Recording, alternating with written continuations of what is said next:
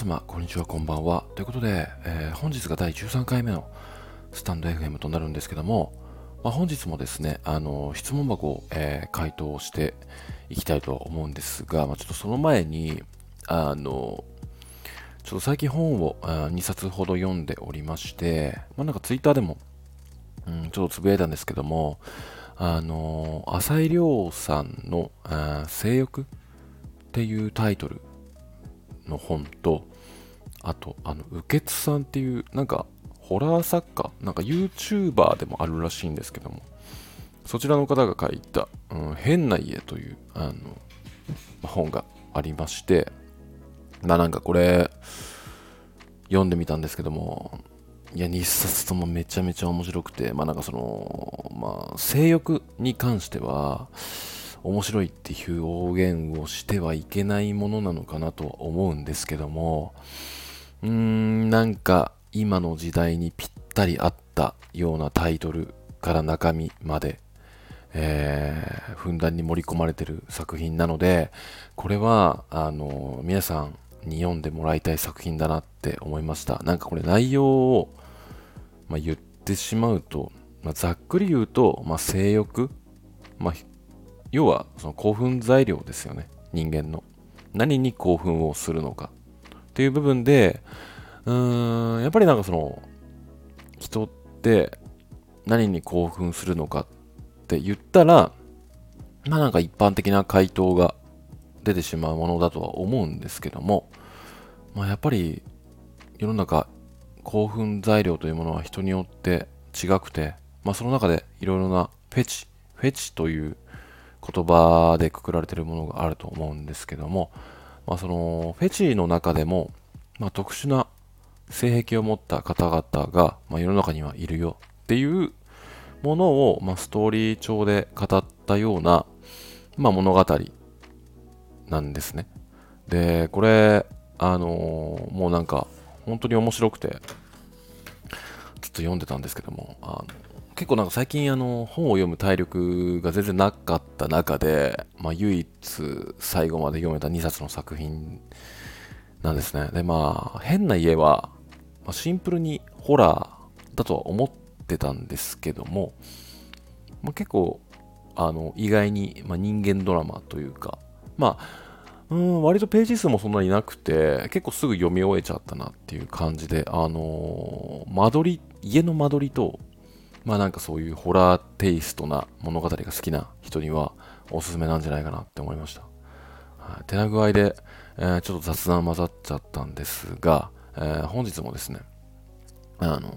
質問箱の方、えー、回答していきたいと思います。え、それでは質問文を、え、読まさせていただきますね。えー、ゆうじさん、いつも無料なのにたくさんの回答ありがとうございます。先日会ってくれない、連絡もくれない人と別れてハッピーな気持ちのまま、えー、専任担当者制の、え、結婚相談所に登録してきました。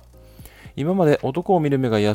わ養えなさすぎているのですが、ユージさんから見てこういうことする同性は素敵だなと思いますか、えー、私は今まで店員さんや第三者への態度、普段の言葉遣いなどを重視していたのですが、それでもうまくいかず、何かポイントがあればアドバイスお願いします。ということなんですけども、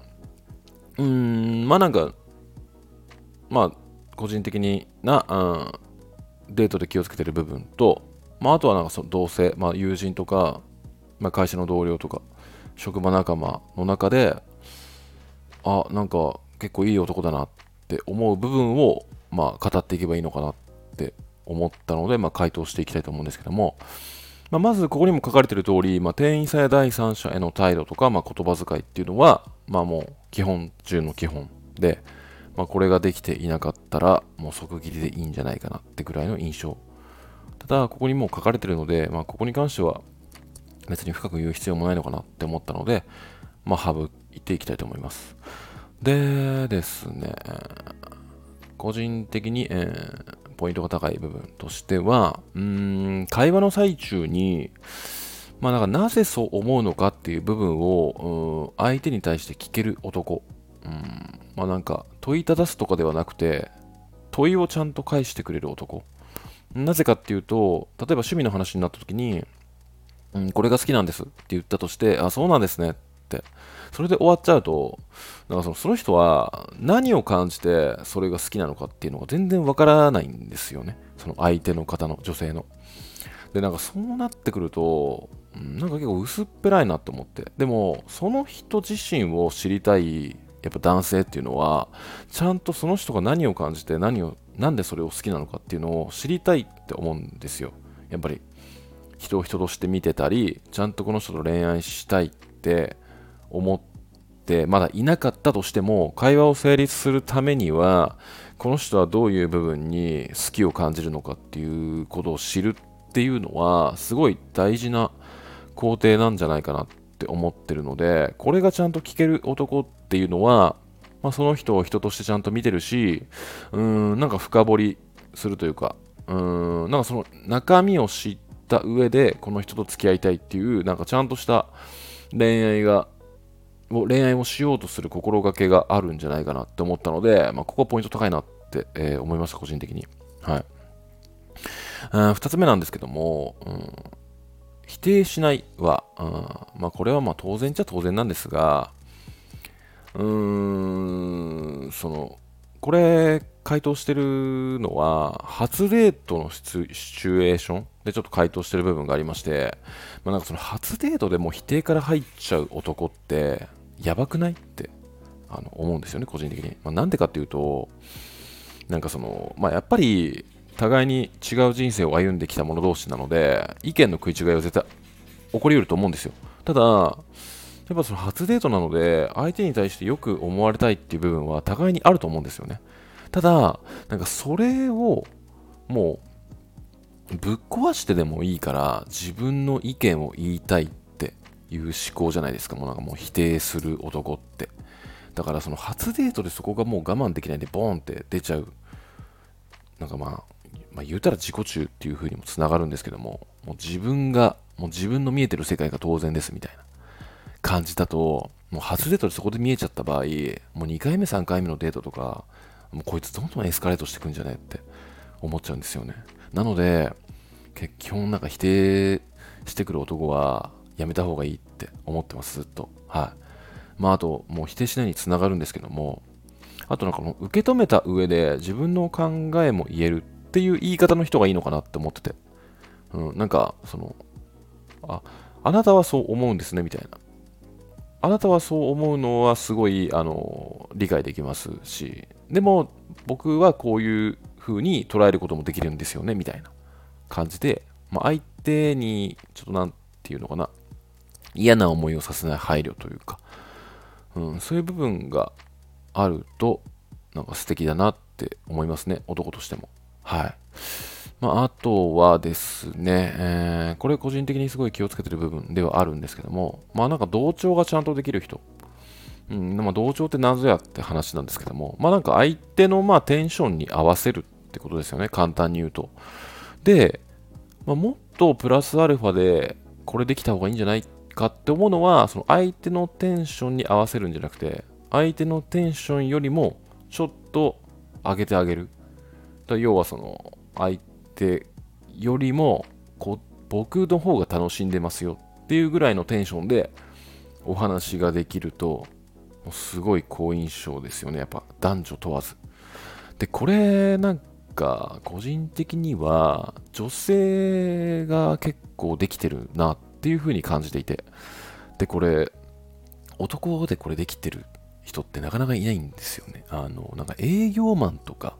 そういう人と接してる人っていうのはこれ結構うまいんですけど、あの、なんかね、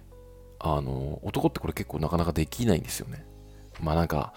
その、会話が苦手っていう部分にも通じるのかな、この男社会っていうのか、なんか、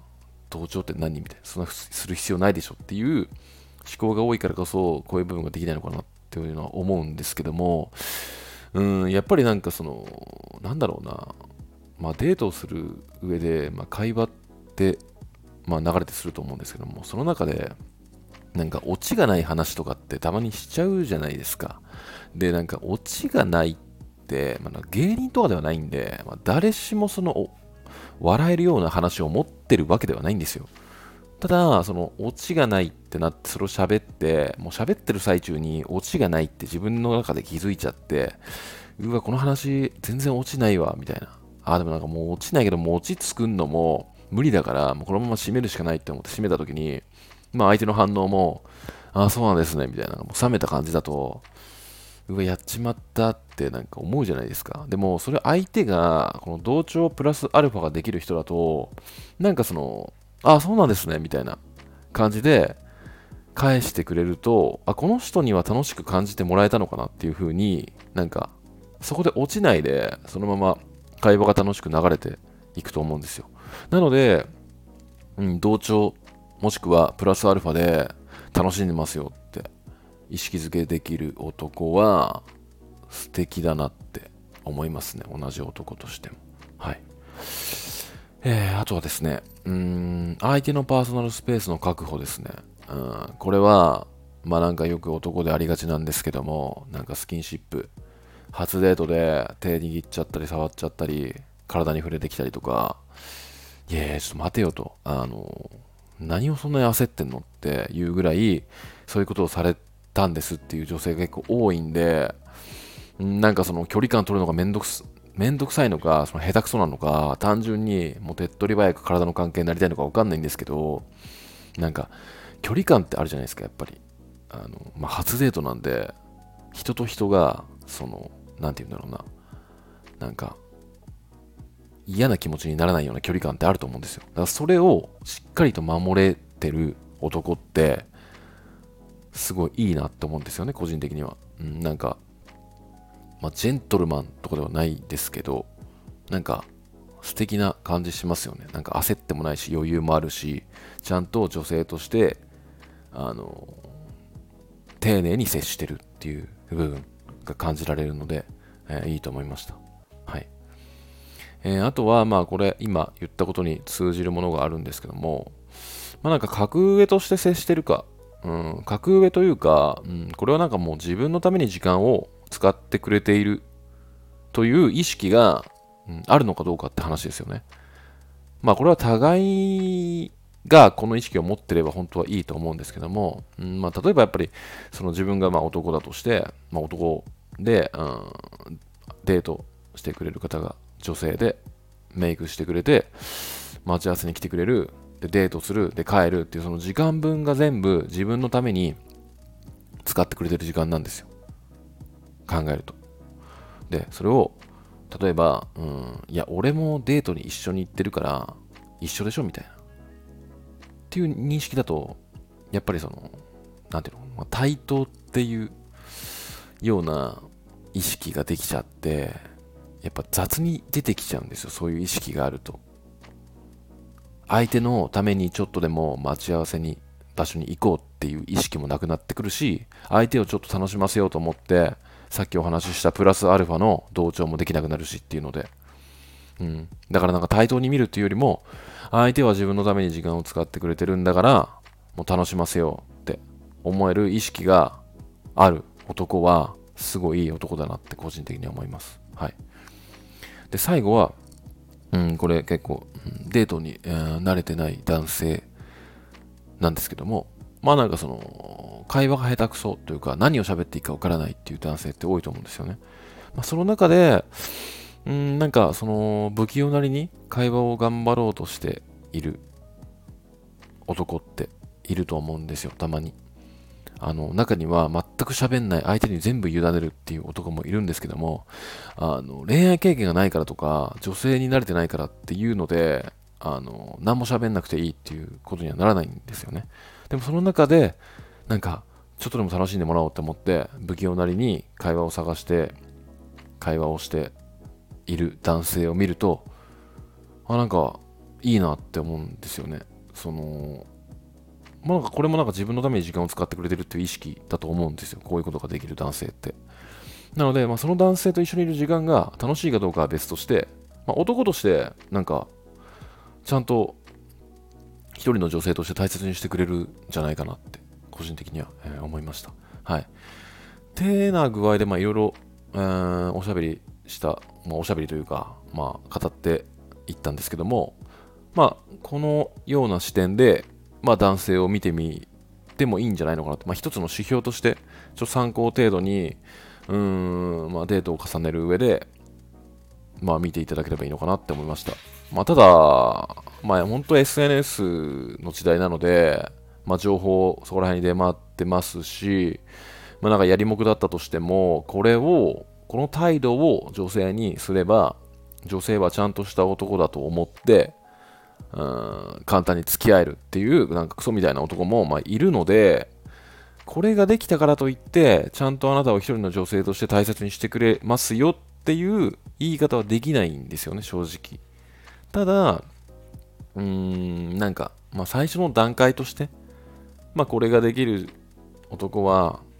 いい男だと思いますよっていう体で、まあ、聞いていただけたらいいのかなって、うん、思いました。はい。手な具合で、まあ、このようなあ回答をさせていただいたんですけども、まあ、この、うん、質問箱